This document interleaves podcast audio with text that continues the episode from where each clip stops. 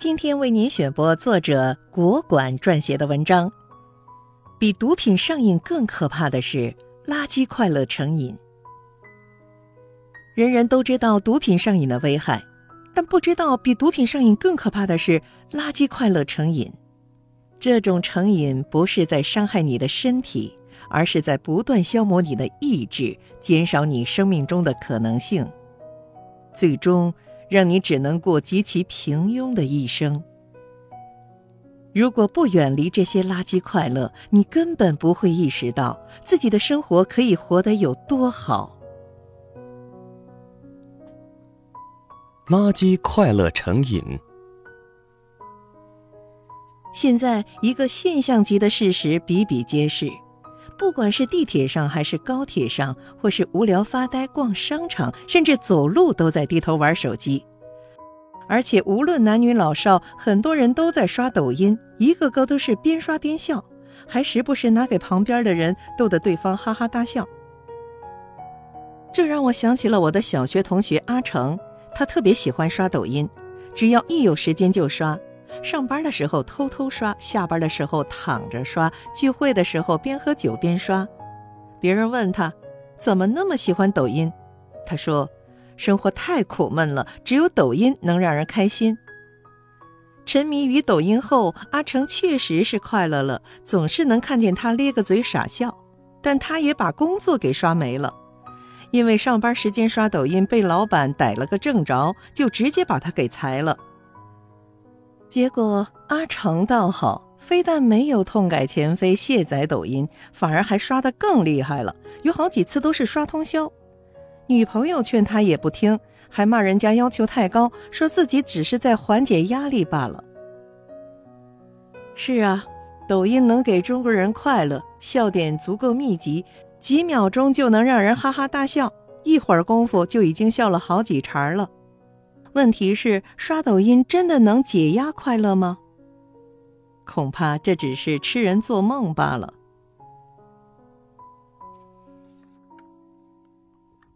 越快乐的东西，越要警惕。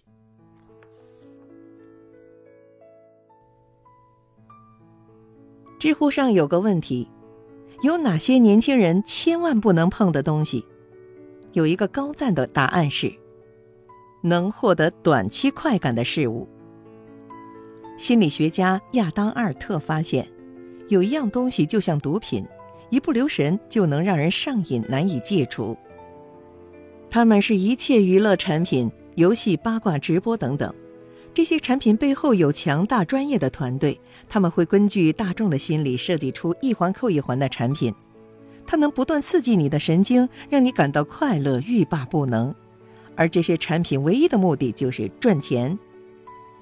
就像那位阿成一样，他习惯了这种低成本高回报的刺激，很难去做一些无聊的事，比方说工作、学习、锻炼。英国作家阿道斯·赫胥黎创作的长篇小说《美丽新世界》这本书中，曾经描述过这样一个未来。为了能够安抚好公民，政府用一种叫梭麻的毒品来让普通老百姓感到快乐。如果有什么大规模的骚动，根本无需担心，只用把梭麻变成蒸汽吸剂，人们很快就变得飘飘欲仙起来，根本没有时间做别的。因为有了梭麻，所有人都懒得进步，懒得思考，懒得好好看大自然的风景。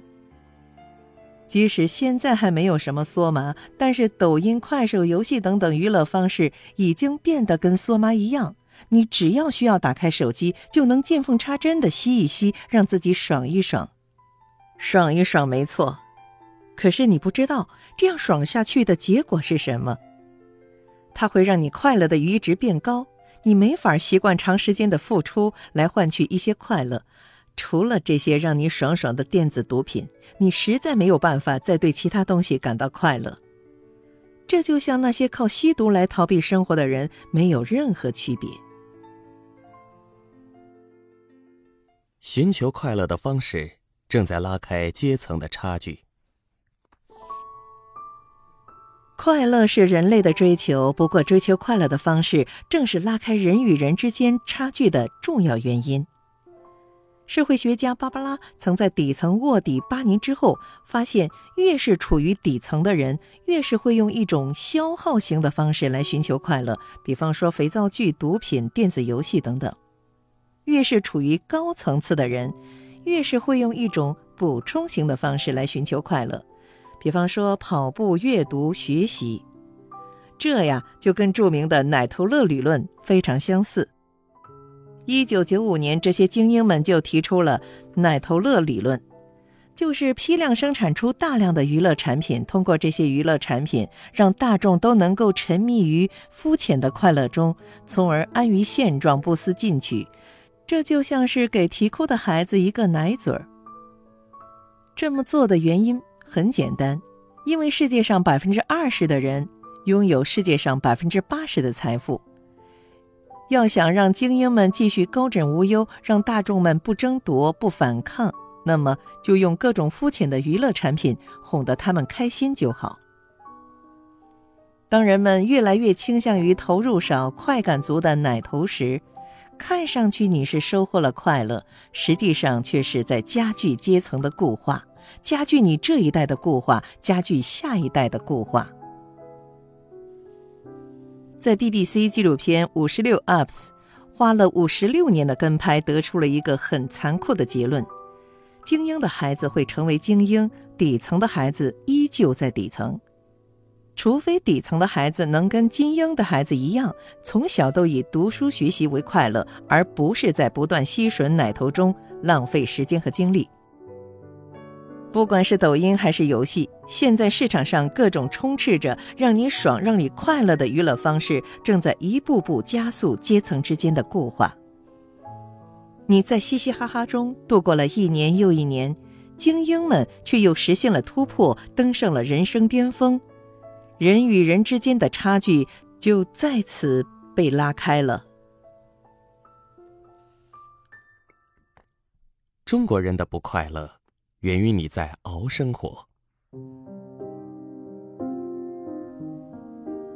为什么抖音能在中国迅速火起来？我很赞同作家北野的说法，因为中国人太不快乐了。强子是我见过最有资格不快乐、最有资格刷抖音度日的人了。强子是一个汽车修理工，每天在车底下钻来钻去，全身上下弄得黑乎乎、油腻腻的。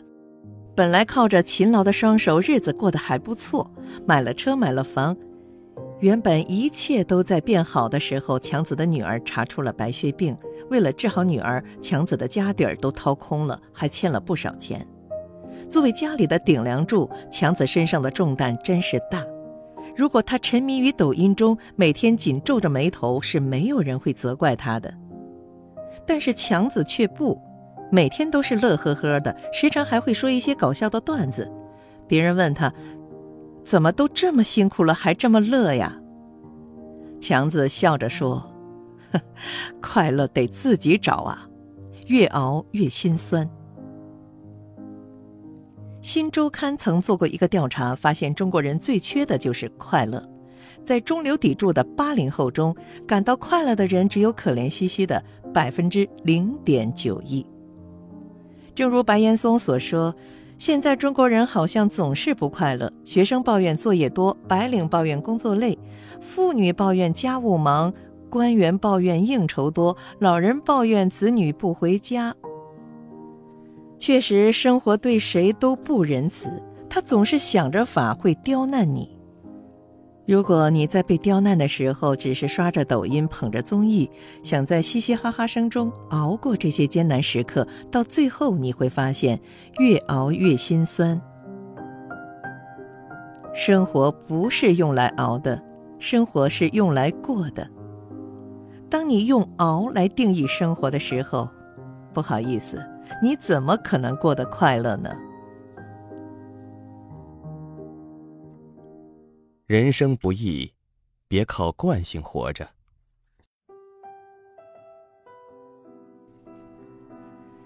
前段时间，外卖小哥雷海为刷爆了朋友圈。在第三季中国诗词大会中，他击败了北大硕士，夺得冠军。对手评价他说：“他就像《天龙八部》中的扫地僧，只要一出手就能震惊整个江湖。”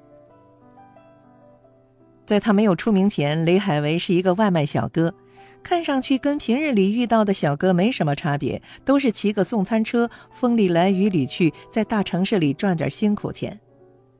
但是他跟其他外卖小哥不一样的地方是，雷海为喜欢古诗词，每天在等餐时、送餐路上等红灯的时候，他都见缝插针的背诗。下班后，其他同事都是躺着床上玩手机，只有雷海为一个人看书背诗，因为他觉得这是无奈生活中的乐趣。在没有成名前，有不少人觉得雷海为就是瞎找不痛快，一个送外卖的。背那么多古诗词有什么用啊？其实，很多人都像极了雷海为身边的人，每天都是靠着惯性生活，吃差不多的饭菜，做差不多的工作，过差不多的生活，没有一点波澜不惊。很多人的不快乐，都是因为在不断重复着昨天的生活，靠着惯性过活。有心理学家研究发现。小孩子之所以能够有更多的快乐，完全是因为他们每天的生活都不一样，他们总是愿意去探索一些未知，在不断扩大舒适圈中寻找到快乐。而大人就不一样了，大人更习惯的是活在舒适圈里，能把一年过成一天。如果一个成年人想要跟孩子一样拥有更多的快乐，那么就得有敢于走出舒适圈的勇气，有不依赖惯性活着的决心。也许是逼着自己爬出温暖的被窝，去冷清的街道跑上十公里，但是在做的时候，运动带给你的多巴胺远比游戏、抖音保持的更久。也许是逼着自己卸载直播吃鸡，去啃一部大部头。但是，当你读完之后，你会发现，这种清醒的幸福感是直播吃鸡永远给不了的。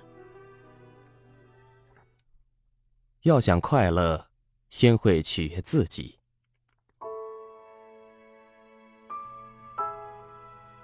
取悦自己，这是微信界最好用的说辞。卖吃的人说，吃顿好吃的，就是在取悦自己；卖衣服的人说。穿一身漂亮的新衣服就是在取悦自己，卖化妆品的说，涂最新款色号的口红就是取悦自己。人人都知道取悦自己，有的人越取悦越优秀，有的人是越取悦越堕落。取悦方式的不同，就会造就出不同际遇的人生。在作者看来，一个人想要越取悦越优秀，那么他的取悦方式至少。得依照以下三种原则来执行。原则一，尝试补充型趣味。趣味不分高低，但一定要有补充和消耗两种方式。补充型趣味，它可能只是平淡无奇的小事，不过你每次做它的时候，你的内心会越来越愉悦，这种愉悦感能够维持你一整天的快乐。在开始写作后，村上春树迷上了跑步。从一开始的气喘吁吁，到最后的超级马拉松，跑步让他受益良多。先是瘦下去的肚子，后来是清醒的头脑，再后来就是源源不断的灵感。这就是补充型兴趣，它给人带来的好处绝对不只是哈哈哈哈这么简单。原则二。不要遵从本能。越是靠本能活着的人，越是容易被满足，因为他们对快乐的阈值太低了，往往一点就着。可越是这样的人，越是喜欢追求感官上的快感，可能是重油重盐的垃圾食品，可能是裸露的色情视频，更有可能是吸一口就嗨翻天的毒品。遵从本能的兴趣，往往就是在满足人的兽性。当不断喂饱自己的兽性的时候，结果往往是，兽性会膨胀到无法驾驭的地步。原则三，别想一劳永逸。快乐等于现实减掉期望值。现实越残酷，期望值越高，人就越容易感到痛苦。就像买彩票抽奖的人，期待越高的人，中奖的兴奋程度就越低。如果你把自己糟糕的一生都寄托在一种兴趣之上，那么你很容易会因为期望过高而失落。所以，选择任何一种兴趣之前，都请不要对它的幻想太高了。时间从来不会说谎，你的时间花在哪里，你就会成为什么样的人。当你在浅层次的快乐中挥霍你的生命，你最终拥有的只是短暂的热闹和长久的空虚。当你在深层次的快乐中给你生命充电，你最终拥有的是长久的幸福。不要把快乐寄希望于别人。当你期待抖音给你快乐的时候，你离废掉就不远了。